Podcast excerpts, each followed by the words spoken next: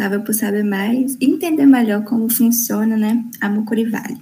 Junto comigo vai fazer a entrevista a Bruna é, e a gente vai fazer uma pequena entrevista para entender melhor como é, como funciona a Mucuri Vale. Ok? Ok.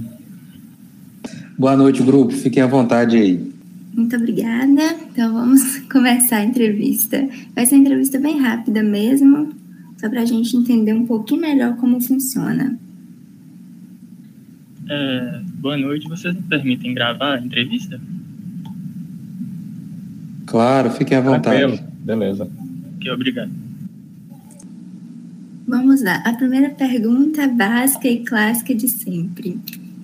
É, tanto o Lavoisier pode responder, como o Carlos também. Fiquem à vontade, tá bom? É, Para vocês, assim, no modo de vista geral, o que é a Macuri Vale?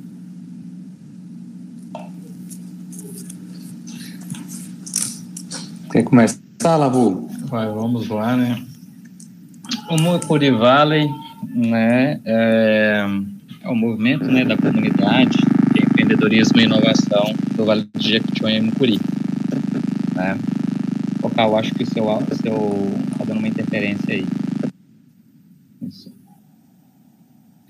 Então, Mucuri Vale inicialmente, né, é um movimento do ecossistema, né, de inovação e empreendedorismo aqui do Vale do Mucuri. Foi iniciado já há alguns anos, né, como outros movimentos também comuns no, no Brasil, que visa né, é, aglutinar né, é, pessoas, empresas né, do ramo de tecnologia, inovação e startup para o desenvolvimento né, desse, desse segmento, acelerar esse mercado uh, na região. Então, de início, né, Carlos também complementa aí também com, com a visão dele, Mucuri Valley surgiu com esse, com esse intuito, né, de disseminar essa cultura de empreendedorismo e inovação voltada né, a esse mercado de tecnologia e startup. E foi assim inicialmente pensado.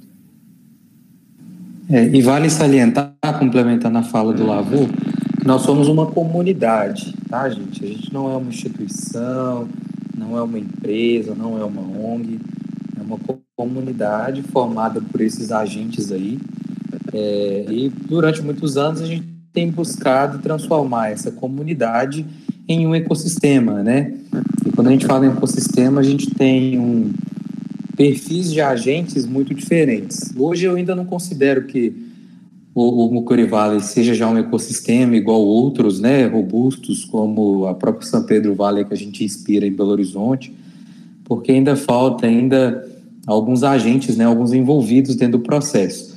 Que aí quem são esses agentes? É, os próprios empreendedores, a instituição, é, as, as universidades ainda são muito embrionárias no processo, é, o poder público ainda trabalha pouco, é, então a gente ainda tem muito para desenvolver dentre todos esses agentes para ser considerado ecossistema. Mas hoje a gente é considerado uma comunidade, né? Então a gente o Mucuri Valley sempre viveu de forma orgânica, né? Fazendo, cada um tem uma iniciativa de fazer uma atividade e ele é realizado aí. Ok? Ok, agora eu vou fazer a próxima pergunta. Qual o setor de atuação e como ele trabalha?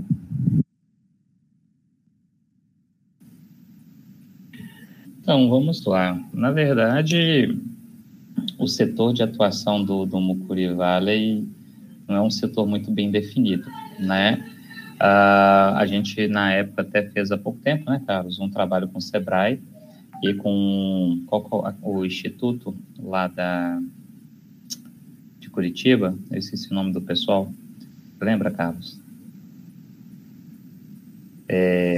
Rapaz, era alguma coisa séria é, Instituto CERN, né? Não é CERN? CERN, é, era CERN, Instituto CERN, isso. É, para justamente entender essa vocação regional, né, para definir essa, essa atuação inicial em cima do, dos potenciais da região, da comunidade em Curivale, né? Então, não tem um ramo definido, foi definido, foi feito um planejamento, né? Foi até entregue esse planejamento, é, definindo as potencialidades identificadas dentro da tríade, né? Entre as instituições de ensino, o mercado privado, né, as empresas, e o governo aqui, né? Porque basicamente ainda tem esse modelo de tríade, a maioria das comunidades de inovação. É, e acho que eram, eram, se não me engano, eram quatro áreas que estavam sendo estudadas, que era saúde, TIC, que era tecnologia da informação, né, comunicação, meio ambiente, meio ambiente e agronegócio. E né? agronegócio, isso. É, eram essas quatro frentes que, segundo esse estudo, né, foi, foi levantado, seria o, o é, as aptidões, né, da nossa região. É, a Mucuri Vale, ela não possui personalidade jurídica, correto? É, não possui. Então, se vocês pretendessem adquirir uma personalidade jurídica, quem ia arcar financeiramente com isso?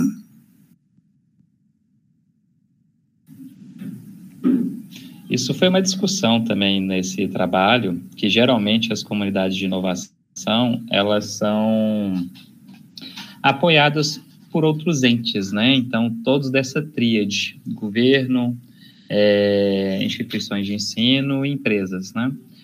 Ah, e até há uma, um senso comum, não vou falar que é uma recomendação, um senso comum de não pejotizar esse processo, que ele seja natural, porque esse processo é dinâmico, os atores são dinâmicos. Há situações que entidades já existentes encabeçam né, parte desse movimento. Exemplo, é, o Zebu Valley, em Uberlândia, ele é encabeçado pela Associação Comercial da região. Né? É, o São Pedro Valley, ele é encabeçado pelas startups da cidade, né, e que estão localizadas no bairro São Pedro, São Pedro, que em Belo Horizonte também tem uma outra comunidade chamada é, Guaja, né? Guaja Valley, né? Do, do Raja. Raja, da, da região do Rajagabalha, que também é feito por, pelas as empresas de tecnologia daquela área.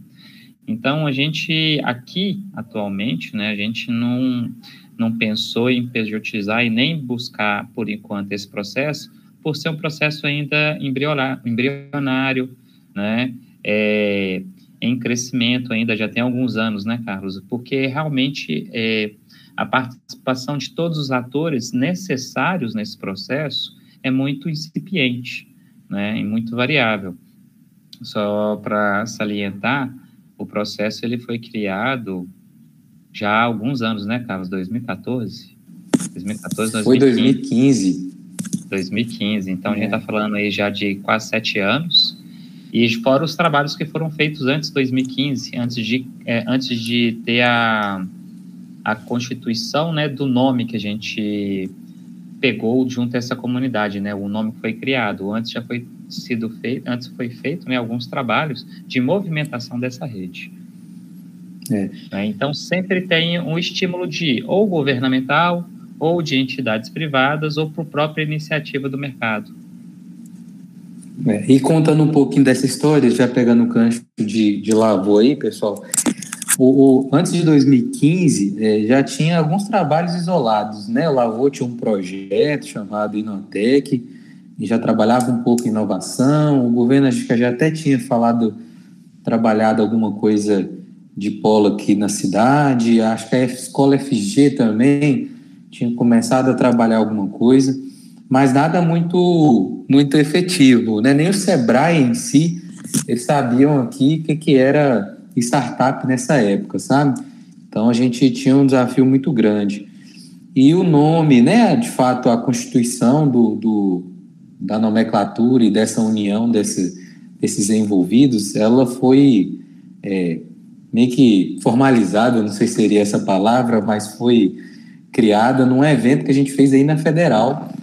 Na época eu estava como membro do centro acadêmico do curso de administração e foi de fato, assim, acho que o primeiro grande evento, né, Lavo?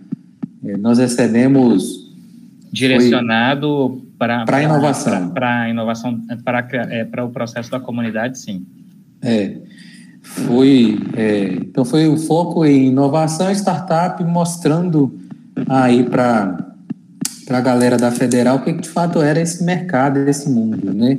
Então foram uma média, na época eu lembro que foram 400 e poucas pessoas, a gente lotou esse auditório aí da, da Federal. E antes do evento em si, a gente tinha feito, é, a gente fez uma oficina, né, na parte da tarde, é, na época o palestrante, o Fábio Veras, que é, estimulou a gente a fazer essa oficina na parte da tarde, e tinha já alguns envolvidos, né, tinha o próprio Sebrae, alguns membros aí, professores da Federal, é, alguns outros convidados que estavam presentes, e aí foi estimulada a criação de fato ali do que hoje a gente chama de Mucuri Valley, né? Aí na sequência, até o Matheus, meu sócio aqui da, do Mucuri Coworking hoje, ele fez a, a logo, né? Que a gente trabalha até hoje com ela. Então a gente começou as atividades de forma orgânica, meio que surgiu aí desse, desse, desse evento, né? Foi o primeiro grande evento com o número de pessoas falando de inovação, startup e tecnologia juntos aí. É, com agenda específica, né, referente à Exatamente. Comunidade. Antes, os, como é. o Carlos disse, os eventos eram pontuais, setoriais, né, de estímulo, tentando angariar esse público, né, em, é, tentando estimular esse público ao interesse do processo de empreendedorismo e inovação. Né? Então, alguns anos anteriores foi feito, estimulado até isso aí na, na universidade. Foi feito, como o Carlos disse, esse programa Inotec, que foi há alguns anos, desde 2012, criado esse evento, para estimular esse processo empreendedor dentro das instituições de ensino na cidade, do ensino médio, ensino fundamental e ensino superior. Tá certo. Próxima pergunta. Quais são as cidades e regiões beneficiadas pela atividade do Mucuri Valley?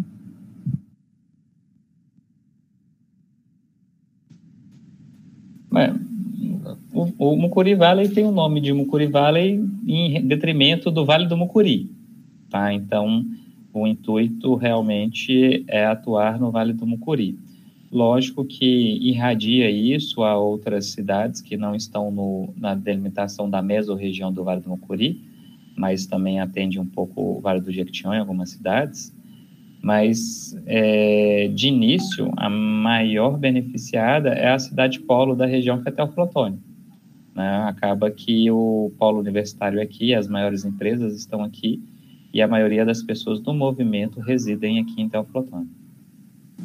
É, então fica até é, sem, sem, ser tangível, né? Porque é. se você é de. Alguém mora fora de Teoflotone, de vocês? Eu. Quem? Eu quem? Bruna, eu, Bruna. Qual cidade, Bruna? Eu sou do Espírito Santo, Nova Venécia.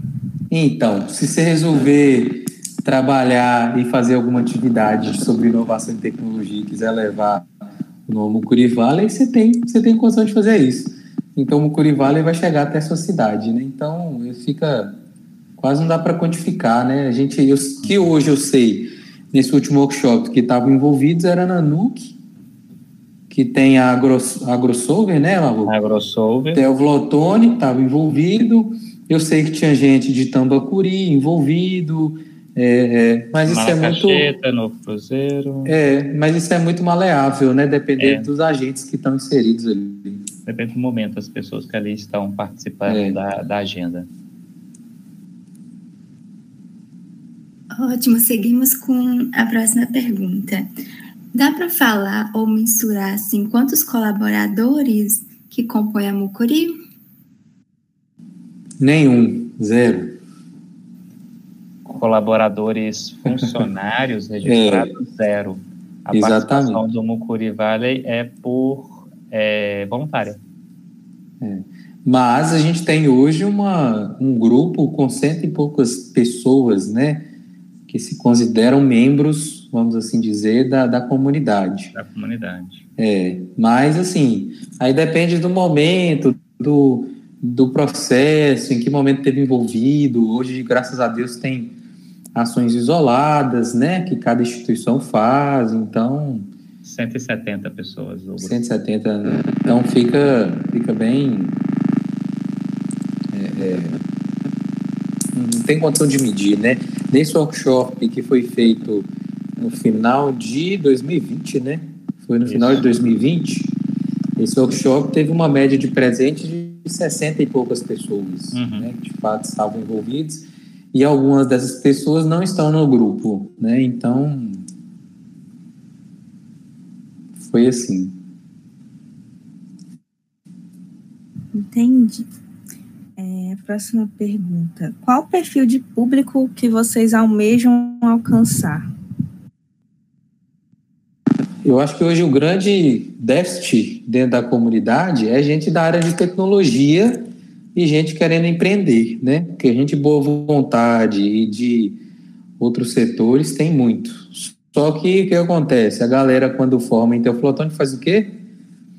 Os bons da área de tecnologia vão para os grandes centros, né? Por falta de oportunidade aqui. E com essa era de, tec... dessa era de pandemia ficou muito mais fácil, né? Essa, essa migração, essa contratação de outras áreas. Então, é, é bem desafiador a comunidade. Talvez por causa disso a comunidade ela não tenha conseguido crescer do tanto que poderia, né?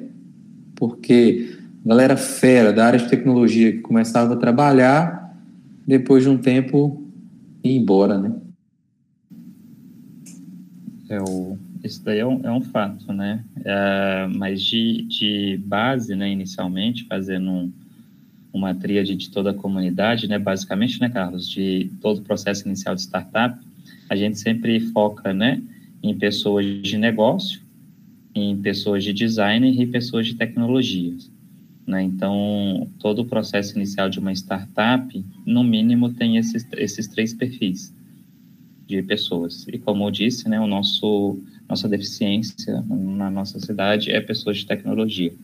E aí vem até a própria dificuldade dos cursos de tecnologia, principalmente na área de sistemas de informação, em formar novas turmas, em formar novos profissionais uh, por deficiência de base na nossa região, né, e por desconhecimento do mercado.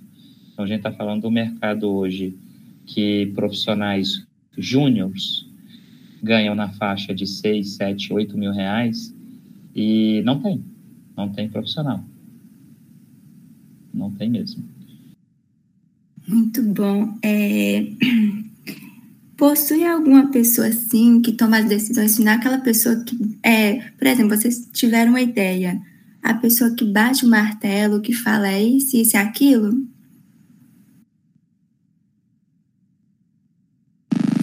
Depende muito do tipo de atividade que vai acontecer, né?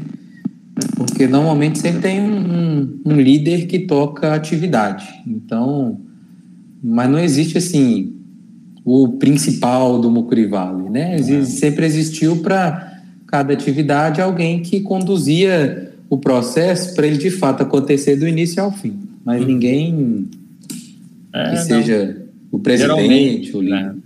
Geralmente o dono da ideia assume a responsabilidade Conduz. daquele projeto. É. Né? Então, por, por, qualquer frente que venha a ser executada, o pai da ideia assume o processo. Possui algum patrocinador ou financiador para os eventos que são realizados?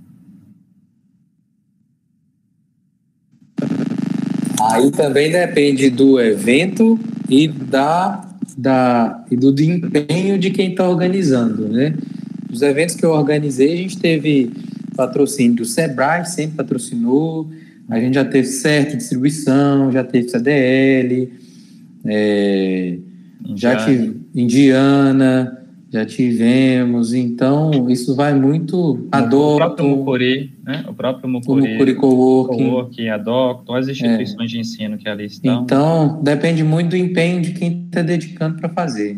Tem, na época do esse primeiro evento Start Vales, a gente teve patrocínio de tudo, da decoração, do som, dos palestrantes.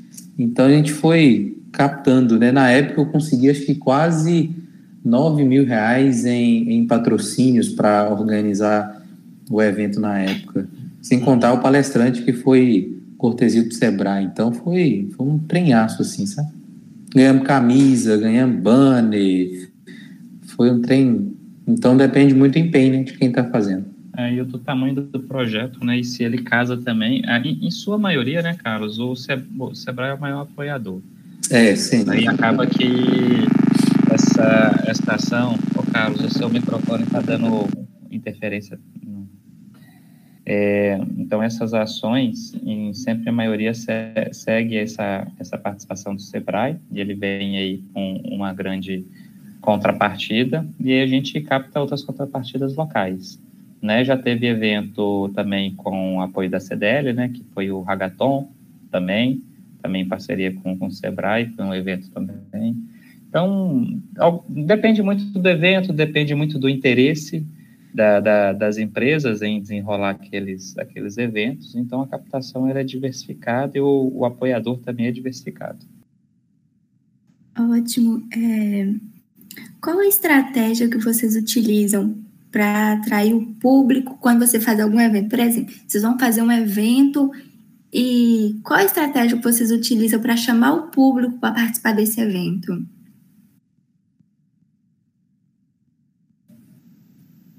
Depende muito do evento, mas em sua maioria tem a divulgação online, né? Tem a divulgação nas instituições de ensino, tá? Aí depende muito se consegue um apoio ou não, mas geralmente a gente tem um consegue uns espaços na rádio e divulga também. Uh, algumas uh, imigrantes também divulga, né? Quando que dá oportunidade na TV a partir de então, depois de uma, da nova diretoria. Uh, Panfletagem de vez em quando também, quando gera material gráfico, né, Carlos? Quando gera. Então, a gente usa esses meios, né, além de internet, divulgação da comunidade, redes sociais, é o, são os mais utilizados. O, os meios é, de massa e de menor custo, né? A gente, ah, historicamente, quando eu falo tá dando interferência, ou só quando vocês falam?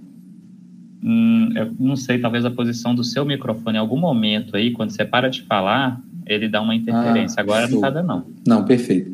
É, o, é, eu acho que, assim, todos os eventos que eu tive a oportunidade de liderar a organização foi sempre do relacionamento que a gente fazia com as instituições e parceiros.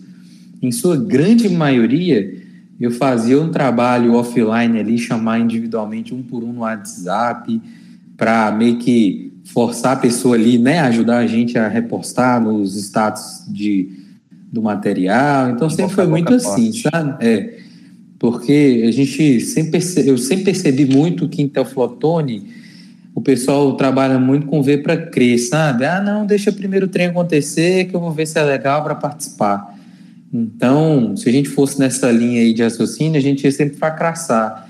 Então a gente sempre teve uma equipe por trás, né? Da época do Startup Weekends, quando a gente organizou o evento Master lá, que foi o Spark Week, outros eventos que a gente fez na DOP, Federal, menores, eram sempre assim um trabalho bem maçante de, de mais, e super orgânico, né? De, de entrar em contato, estimular, né? Chamar na atenção do, de, dos professores para chamar com os alunos. Em sua grande maioria eram alunos de, das, das, das escolas, né? É, FG, DOC, Unipac, Instituto Federal, então sempre foi assim, né, para conseguir. E, e, apoiando nessas instituições de ensino, acaba, acabava também que envolvia algum curso, né? E aí o próprio público daquele curso já diretamente era o público né, do evento. Né? Então, também a gente utilizava dessas estratégias. Um ou outro que era, que era, um, era uma ação mais generalista, o resto a gente tentava sempre ancorar em alguma instituição para que essa captação fosse mais também mais tranquila. Entendi. Como vocês já falaram, né, é um trabalho voluntário, é, mas há necessidade de ter bolsista ou estagiário?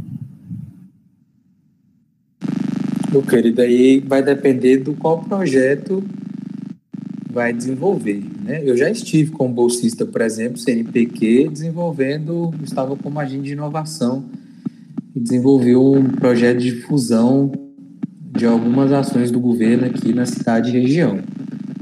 Então, isso vai depender de muito. Já teve. É, eu sei que já teve alguns bolsistas da federal também desenvolver algum projeto. Na época do ITEC também teve algumas ações, né? Então, acho que Lavô também já teve como agente de inovação aí também, antes, anteriormente. É, então... O, processo começou desde 2010, antes de 2010, é. 2009, sempre com, com, com bolsistas, inicialmente com projetos do Estado.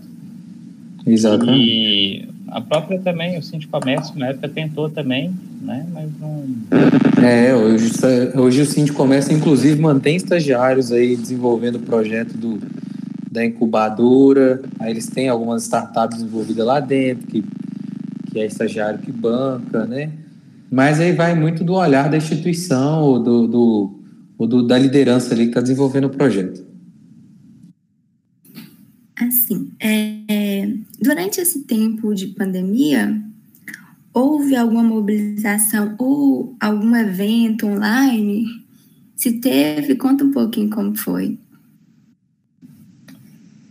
que eu me lembre foi só eventos em particulares, né, de algumas instituições que foram apoiados, que colocaram o nome do Mucuri Valley, né, diretamente, é, eu não, não lembro de ter eu participado, eu diretamente nenhum. Carlos, você participou de algum diretamente? É, nós tivemos, que eu ajudei na organização, né, foi esse workshop que a gente participou com os envolvidos, é, teve nós, o, Sol da nós, Sete mesmo, né, que pegou a pandemia no desenrolar. Isso, a gente fez um seminário de inovação e tecnologia em saúde. Esse seminário envolveu aí, acho que foram quatro estados brasileiros. Nós tivemos três palestrantes fora do país e tivemos uma média de quase mil inscrições e foi conduzida pelo Santa Rosário. Então foi um evento assim, trouxe muita visibilidade sobre inovação em saúde especificamente. Aí nós fizemos, na época, enquanto eu estava lá no Santa Rosário, nós fizemos também um hackathon com o Instituto Federal e foi um hackathon online que envolveu aí todos os institutos federais aí da região norte nordeste, se não me engano. Foi, foi uma galerona inscrita, quase 100 pessoas também inscritos, que aí desenvolveram soluções de inovação e tecnologia para a área da saúde, em especial Santa Rosária. Então foi uma ideia também bem interessante. Eu sei que a Docto também, eu estava com o professor da Docto na época, né? Foi no início da pandemia. É, os alunos desenvolveram um projeto de TCC, já foi num processo de modelagem de negócio, então eu comecei, a professora Aissa finalizou. É, então foi, houve a apresentação, então já foram nessa, nessa ideia. Eu sei que também a, Do, a Unipac fez um evento de, de startups lá, uma versão online, é, de um evento que eles tinham lá. Eu tinha até sido convidado para ir como, como jurado. É, eu não lembro agora o nome do evento, mas acho que eles fizeram uma versão online também. Então teve assim, né? O pessoal continuou se reinventando, né, no meio da pandemia, então teve muita atividade online. Aí acho que desses que eu me lembre foram, foram só esses mesmo. É, qual o impacto da mucuri na sociedade? É uma coisa que a gente não mensurou, né? É, quantitativamente, nem assim, a gente não conseguiu, a gente não fez nenhuma ação de mensuração disso, né? Mas assim, pela pelos eventos que já foram realizados, pelas ações que já foram feitas, né? A gente tem aí um, um, um abrolhos, vamos dizer assim, né, nesse aspecto do, do mercado de tecnologia, inovação e startup, né, um, uma quebra em, ainda não significativa, vamos falar assim, mas em algumas pessoas pontualmente, algumas empresas pontualmente, no aspecto de abrir a, e ter atenção a esse mercado de tecnologia. Carlos também, ele viveu isso dentro do próprio Santa Rosário, uma empresa muito, muito tradicional aqui na cidade, no, na área de saúde, abrindo as portas para o aspecto de tecnologia e inovação. Né? Então, nesse processo também, é, com a abertura do Mucuri Valley, nasceu o Mucuri Co-work, né? também, que é uma, um, um diferencial no aspecto do desenvolvimento de empreendedorismo aqui na cidade. Ah, tivemos oportunidades também de projetos acadêmicos que foram feitos visando esse aspecto de tecnologia, inovação e startup. Uh, querendo ou não, tivemos também o desenvolvimento aí da, da incubadora, né? Então, há projetos e também teve uh, algumas empresas da área de tecnologia. Diretamente, né, eu acompanho uma que, que nasceu nesse entremeio, assim, de, do, do ambiente de, de tecnologia e inovação. Ela está conseguindo aí se manter no mercado, não mudando para grande centro, ficando aqui, a oportunidade de mudar para o grande centro. Acho que foi a primeira startup que ela que saiu. É a primeira startup da, da, da, da de Telflotone, que é a Slap. Então, tem oportunidade de ir para os ou grandes centros com incentivos maiores, mas os fundadores têm um, um, um compromisso, né, dentro deles, moral, é de favorecer, tentar mostrar que é possível ser feito aqui e não precisa ir para fora. Então, atendendo todo o Brasil e fora do, do, do, Brasil também, empresas, né? E desenvolvendo um software de um segmento específico de, de ramo de festas e locações.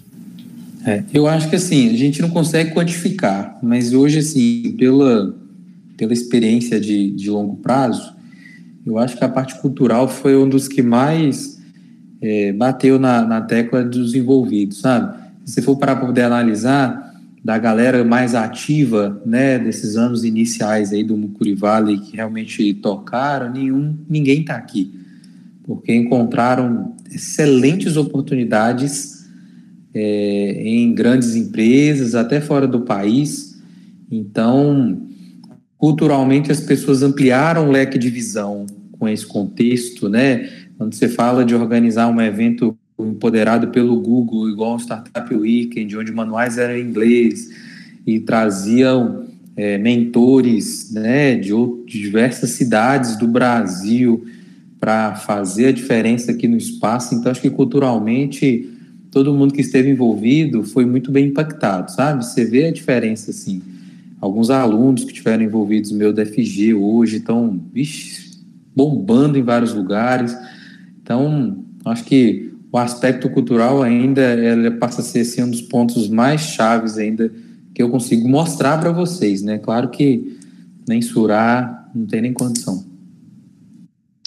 É um antes e depois, né, Carlos? Então, como mesmo disse, até as pessoas que foram impactadas lá no início, a maioria delas, né, grande parte, como você mesmo disse, não estão aqui mais por conta desse impacto, né? Viram que poderiam buscar novos horizontes. Falo diretamente porque também a gente estava, eu estava no aspecto de desenvolvimento de uma empresa de tecnologia e os dois programadores aqui da, da cidade não tive como, né, competir com o mercado de tecnologia startup de Portugal. Os dois foram no último ano.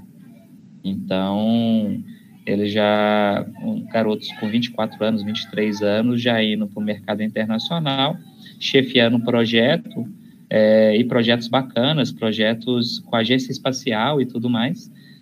O que, que você faz? Eles vão receber em euros, é, já estão no mercado né, inicial lá, recebendo o que um médico de mercado médio ganha aqui no Brasil, né, num país de primeiro mundo, tendo toda assistência, com todo um know-how de experiência com outras culturas. Então, é muito sedutor esse mercado, né? Muito sedutor e, e para as pessoas que, né, o cara, é, o, o Patrick, ele fala, né? Eu nasci aqui na Taquara, uma pessoa que é do bairro de uma região aqui da cidade, um bairro da região pobre, com, com, com perspectivas pequenas, hoje ele está em Portugal, chefiando ou coordenando um projeto, né, no, junto com uma startup e a Agência Europeia Espacial.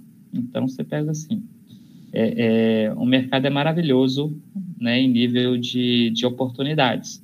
A gente não mensurou isso, né? A gente não, ainda não conseguiu mensurar.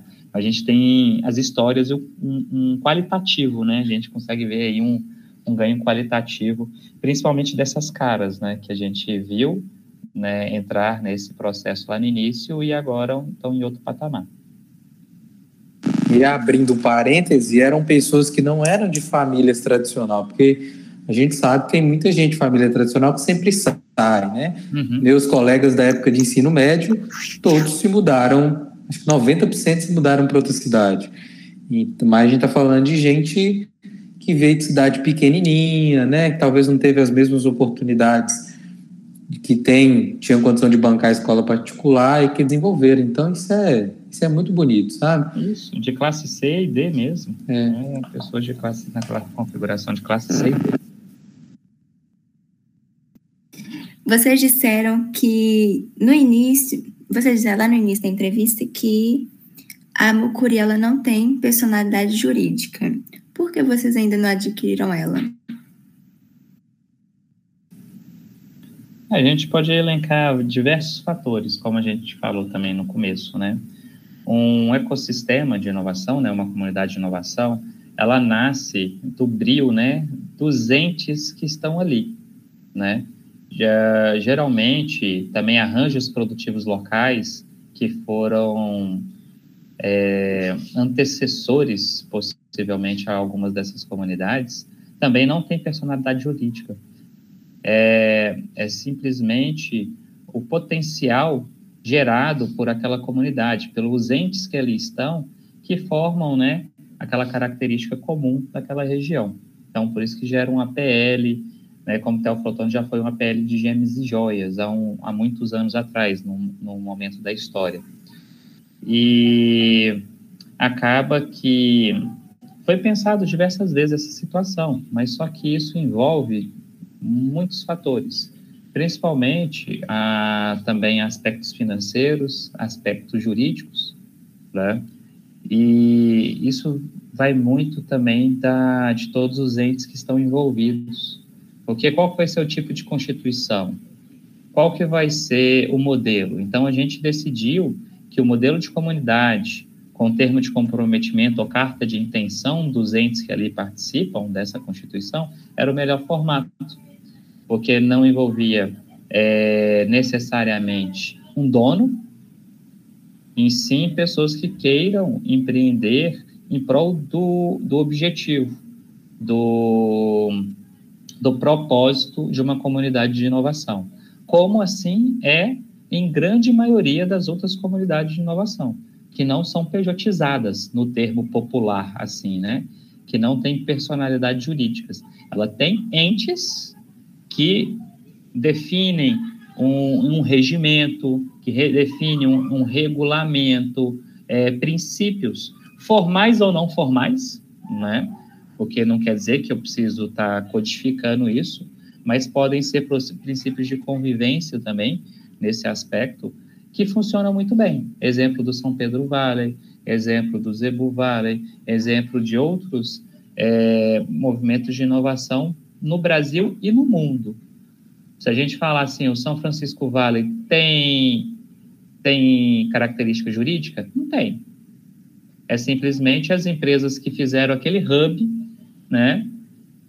E criou aquela, aquela identidade como né, a referência mundial em inovação, tecnologia e startup.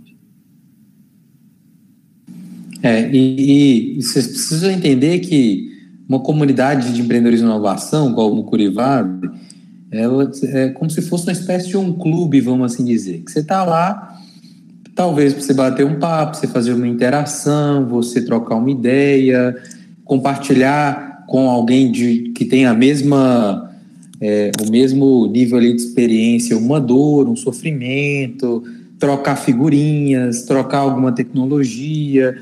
Então, é, é, esse é o grande desafio, você querer pegar algo que deveria ser algo orgânico e forçar uma institucionalização, né? É, eu tive em 2015, se não me engano, eu fui para o fórum, é, o fórum mineiro de startups, que era, estavam é, tentando é, criar uma lei para apoio das comunidades de inovação e empreendedorismo. E lá e juntou comunidade, gente de todas as comunidades na época, antes mesmo de ser agente de inovação. E foi que uma coisa que eles mais batiam na tecla. Gente, comunidade não é instituição. Comunidade é uma comunidade. É um encontro de empreendedores que vão trocar experiências, trocar figurinhas, que podem receber apoio do governo. E aí, essa é a grande sacada, né? É o governo talvez estimular com isenção de taxa para empreendedor de tecnologia, com alguns outros é, incentivos fiscais, né, Lavo? Alguma coisa nesse sentido. Então, a, o grande insight do processo é exatamente isso, né? É os, os empreendedores se unirem ali para trocar essas figurinhas e cobrar do poder público ou pedir um apoio da instituição para poder desenvolver uma tecnologia, né? Então essa é grande, esse é o grande insight de uma comunidade assim, né? É, é o movimento da tríade, né? A, governo, instituições de ensino e empresas.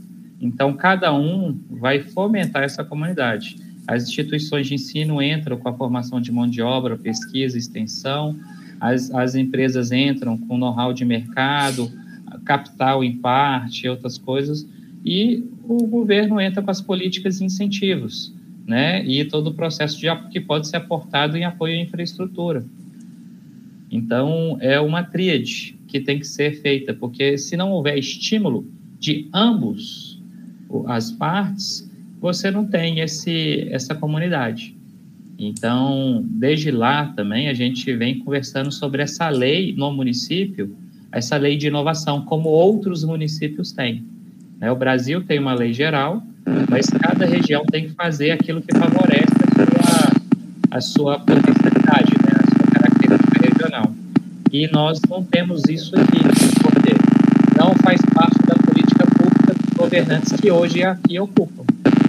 Apesar de já ter diversas conversas sobre esse tema, né, Carlos?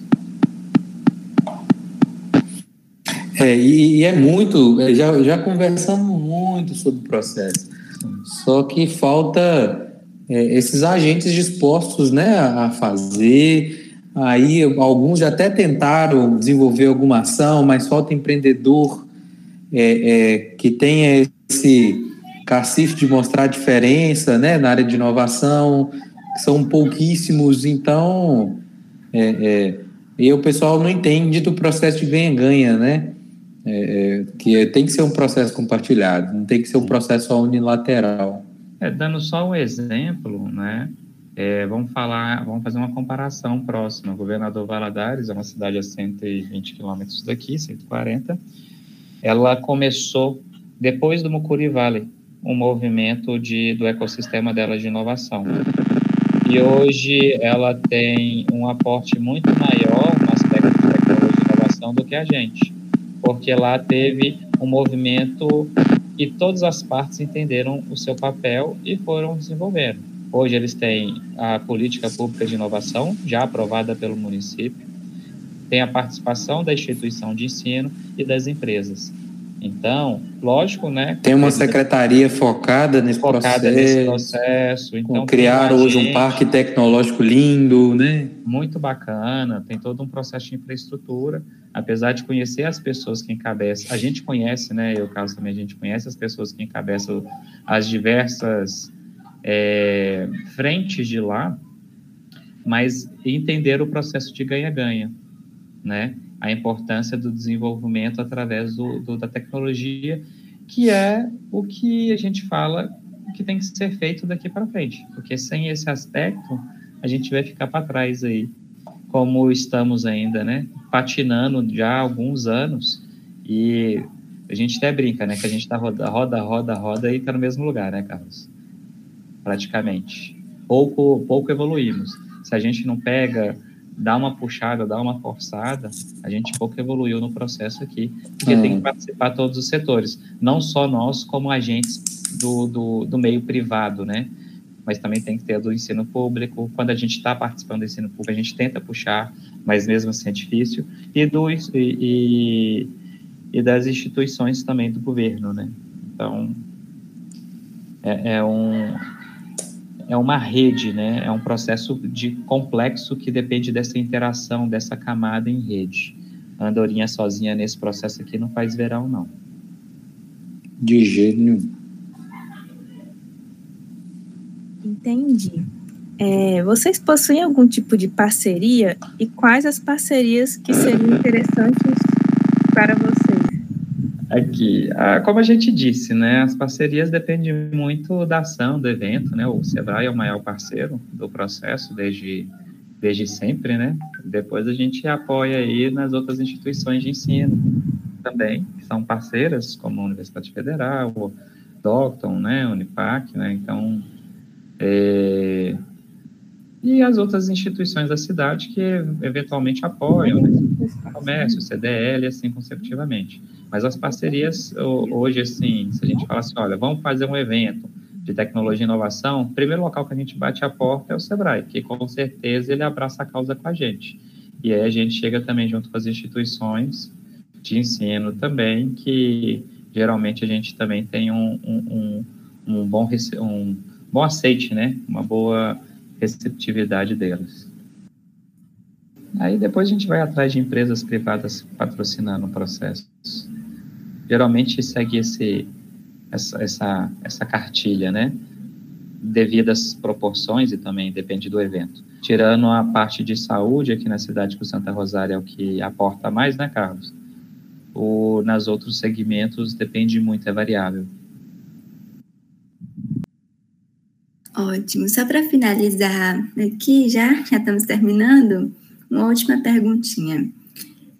Haveria uma forma de institu institucionalização das parcerias através de programas públicos em apoio aos ecossistemas locais de inovação?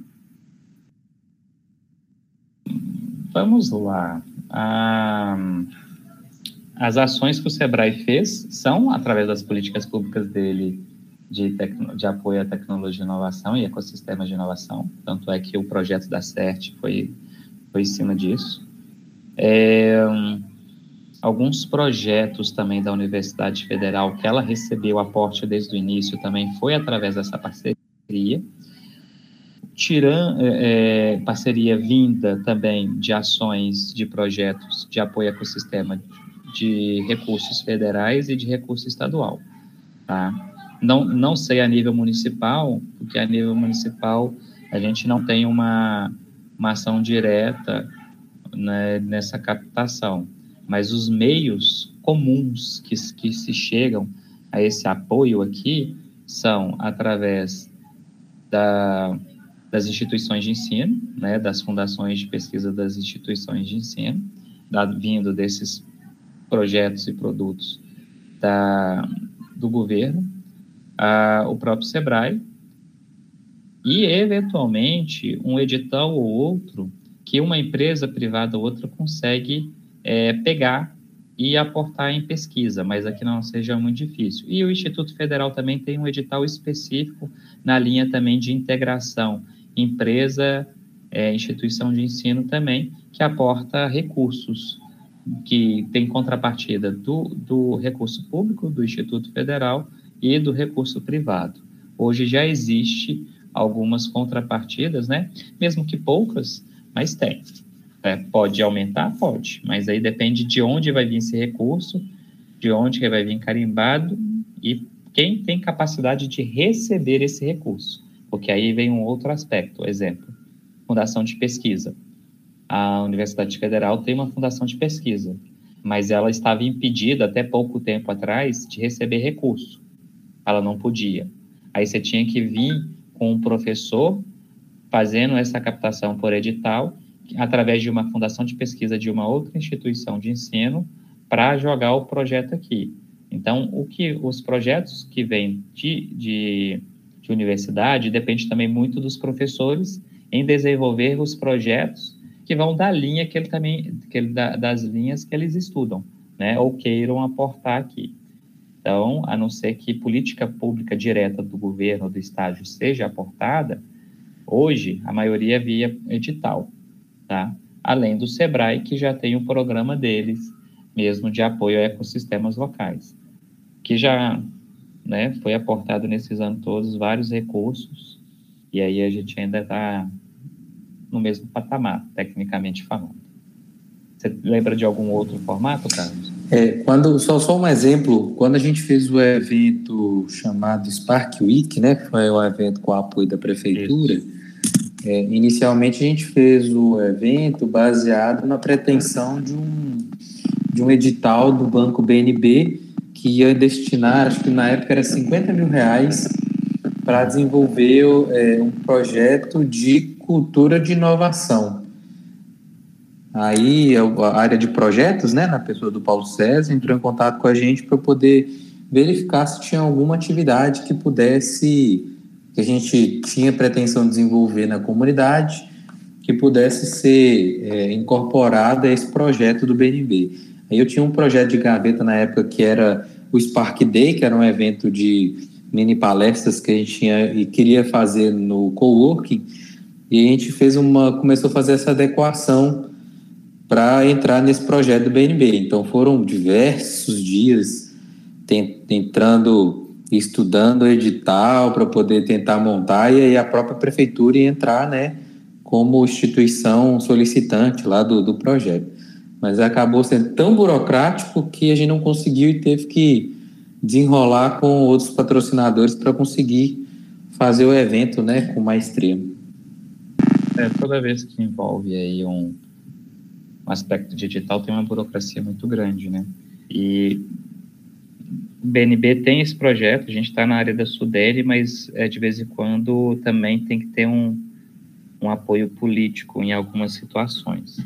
Na questão de instituição de ensino, vem outros fatores, né? Porque você pega um edital da FAPEMIG, alguma coisa, acaba que há uma, uma capilaridade maior de outras instituições de ensino de grandes centros pegarem, porque tem um, uma infraestrutura já para desenvolver melhor um projeto.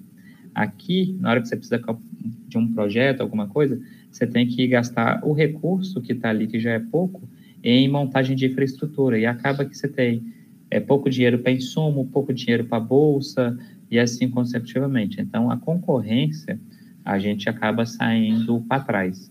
A gente, na época, no governo, a gente até tentava discutir a abertura de editais específicos para essas regiões que são ainda deficientes em nível de infraestrutura, porque a concorrência é, é desleal na questão quando a gente pega e vai concorrer contra um professor que tem uma infraestrutura de uma universidade federal, de, lá de, de BH, né, o FMG, ou, ou, da Universidade Federal de Juiz de Fora, tem laboratórios já robustos, já bem é, aparelhados, contra que a Universidade do Vale do Jequitinhonha, que ainda tinha deficiência ou ainda tem deficiência de equipamentos e, e materiais para as questões de pesquisa.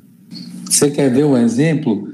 Assim, eu não sei até que ponto, né, isso, isso foi interferido, mas a gente sabe que a Federal de Diamantina é, é bem mais envolvida que o campus é, Mucuri, né? E a verba do Sebrae para desenvolvimento de inovação e tecnologia estava toda concentrada em Diamantina. Então, eles faziam eventos riquíssimos de inovação e tecnologia lá e a gente não conseguia trazer uma verbinha para cá. Mas por quê? Acho que uma das primeiras coisas era o pessoal empenhado em fazer o trem acontecer e, e, e você tinha muito, muita, muito apoio lá, né? Muitas áreas de engenharia, tecnologia, laboratórios para desenvolver as ações do que estavam querendo propor e muita gente disponível, né? Então o recurso tá, ficou logo no início, o recurso estava todo lá concentrado.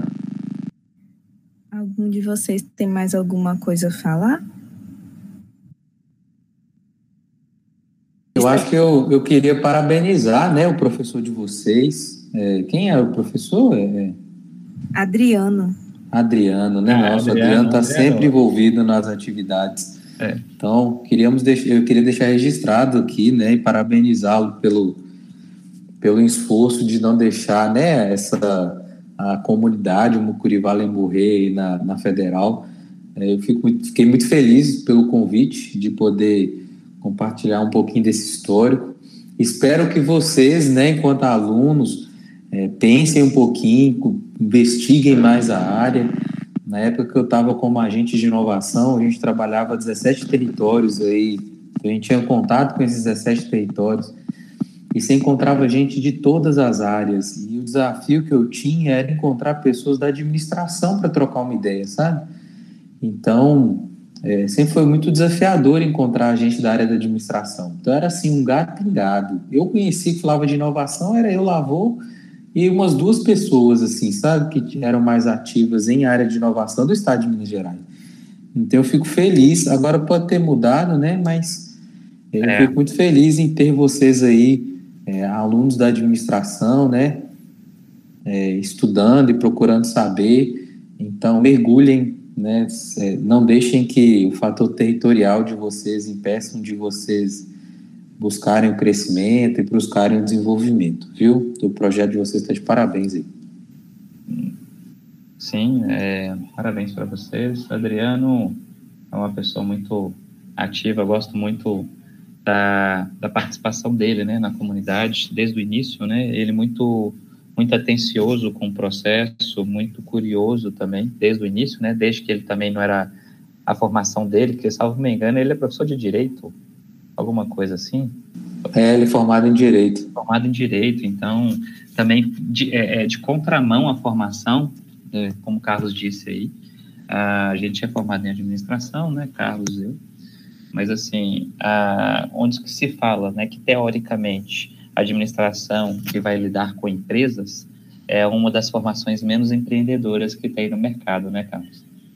É, oh, você tá doido? Nossa, a gente sofre, sofre, né, até hoje, né, por, por esses aspectos. E quando se fala de empreendedorismo, a gente vê que o ensino de administração está lá atrás, né, no nível de empreendedorismo.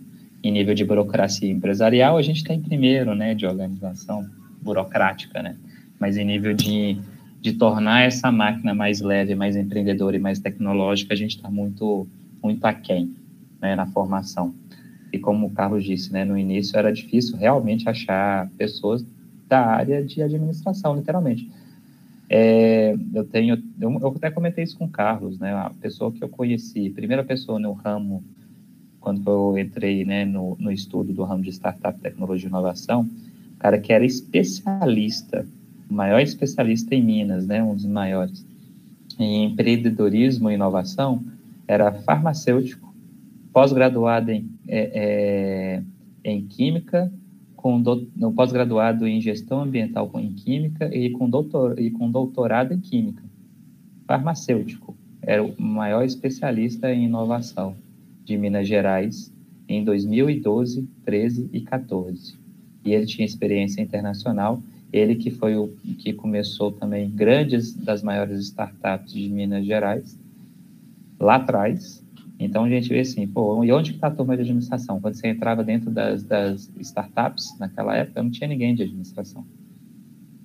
Ninguém de gestão da área que era de administração. Você via engenharia, você via designer, é, você via farmacêutico, você via engenheiro, relações públicas, comunicação, mas administrador você não via nessas é, empresas e instituições.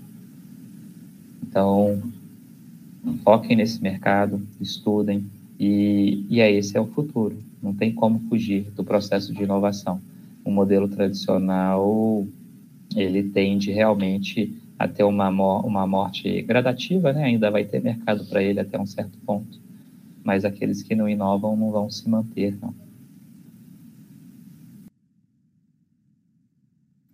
É, podemos encerrar então a, a entrevista? Pode sim, pessoal. Obrigado mais uma vez aí pelo convite. Obrigado, turma, pelo convite. Nós que agradecemos a vocês. Qualquer coisa, estamos à disposição. Vocês podem contactar, vocês têm nossos contatos. Fique à vontade, não se acanhem. Se a gente demorar a responder, a gente, a gente responde. Beleza? Beleza, pode deixar, gente. Eu agradeço muito por vocês terem reservado né, o tempo de vocês para a entrevista, por esclarecer as nossas dúvidas. Vocês falam muito bem. É... Obrigada, tá? Por nada. Uma boa noite para vocês, um bom trabalho. Até uma próxima Valeu, pessoal. Tchau, tchau. Boa noite. Boa noite, para vocês também. Fala pessoal, tudo jóia? Aqui é Carlos Macedo, gestor do Mucuri Coworking e da agência Halp. É, e eu vou compartilhar para vocês um pouquinho como é que foi aí a criação da comunidade né, de empreendedorismo e inovação Mucuri Vale. É, Mucuri Vale ela não é uma instituição, né, é um grupo de empreendedores é, e agentes que trabalham em prol dos, é, a, a, trocar experiências, né, trocar contatos e promover o empreendedorismo e a ação em Teoflotone. É uma ação que já existe aí há quase sete anos, é, com esse nome, né, Mucuri Valley, mas a gente sabe que falar sobre empreendedorismo e falar sobre inovação já existe há muito tempo. É, a comunidade, ela de fato, né, ela surgiu com esse nome, Mucuri Valley, é, a partir de um evento que nós fizemos aí na Federal, é, na UFVJM, né, chamado Start Valley. Então, a gente já estava promovendo ações há algum tempo, né? Na época, é, eu comecei a estudar sobre o que, que era startups, esse mundo de inovação e tecnologia. É, a, né, desde eu era professor da escola do Sebrae, da FG, é, e encontrei com Lavoisier, que na época tinha um projeto de inovação, Inotec, já tinha trabalhado com é, a Secretaria de Tecnologia é, do Estado, né, iniciando um projeto aqui. É, e o Matheus, o meu sócio atual do Coworking, ele também tinha acabado de chegar do Rio de Janeiro, ele era sócio de uma startup lá chamada Chefs Club, já trabalhava com inovação, e a gente encontrou em um evento da, da escola e a gente começou a, a conversar e falar dos desafios de trazer a inovação para Teoflotone, né? a respeito do tradicionalismo que às vezes impede a gente de evoluir. E a gente começou a conversar um pouquinho, né? A gente foi no Sebrae, o Sebrae ainda não sabia direito, a quinta Flotone, né? Que, que era inovação e startup. Inovação já sabiam, mas sobre startup não. É, e aí a gente foi juntos então buscar e tudo mais. E aí a gente começou a trabalhar nesse evento, né? Foi um evento Inotec, a gente começou a trabalhar junto e a gente viu que tinha potencial essa relação. E aí a gente foi e começou a investigar mais como desenvolver um ecossistema de empreendedorismo e inovação é, e começamos a fazer eventos nessas áreas. E aí que surgiu o primeiro grande evento, né? Nessa temática que foi o Start Vales, que aconteceu na Federal. A gente tinha conseguiu uma parceria muito boa com o Sebrae. O Sebrae ele sempre tem sido parceiro da comunidade.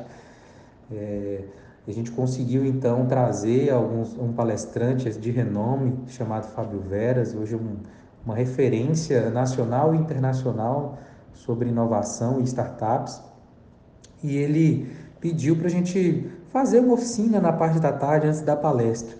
E aí a gente fez essa oficina, convidou diversos agentes, diversos é, setores e áreas para participar, e foi lá que de fato surgiu a nossa comunidade, o Mucuri. Então, desde então, a gente começou a fazer algumas ações. Eu, na maioria das vezes, é, liderei muita, tive as iniciativas né, de fazer muitos desses eventos de inovação, é, sempre instituições separadas, né, fazendo instituições diferentes, que o objetivo era disseminar essa cultura de empreendedorismo e inovação, e a gente começou a crescer. Graças a Deus, depois de um tempo, é, outras pessoas começaram a levar o nome da comunidade para organizar eventos. Então, CDL fez um evento, Hackathon, eu fiz alguns eventos chamados é, Startup Weekends, que eram eventos empoderados pelo Google.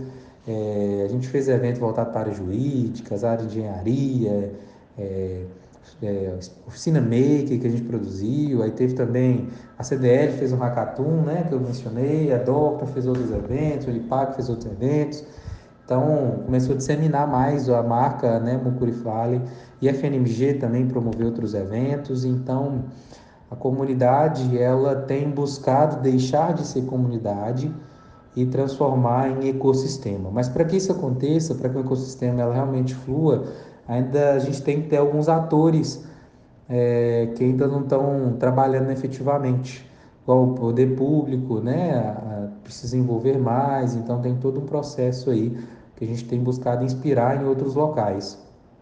É, existem outras referências como Uberlândia, o próprio Belo Horizonte com São Pedro Valley, é, outros, outras cidades do estado que a gente tem pegado como referência aí para poder buscar desenvolver. Mas, como é um trabalho voluntário, né, de apoio né, dos, dos empreendedores, a gente ainda tem muito a melhorar e muito a desenvolver. Mas eu acho que essa é a essência né, do, da, da comunidade. É a gente apoiar mutuamente e buscar essa inovação e disruptiva, né? E essa, essa esse empreendedorismo é, de base tecnológica. Então essa essa é a essência. Espero que eu tenha conseguido responder vocês aí. Se tiver algo que eu não falei, é só mandar mensagem, a gente está aqui à disposição. Grande abraço.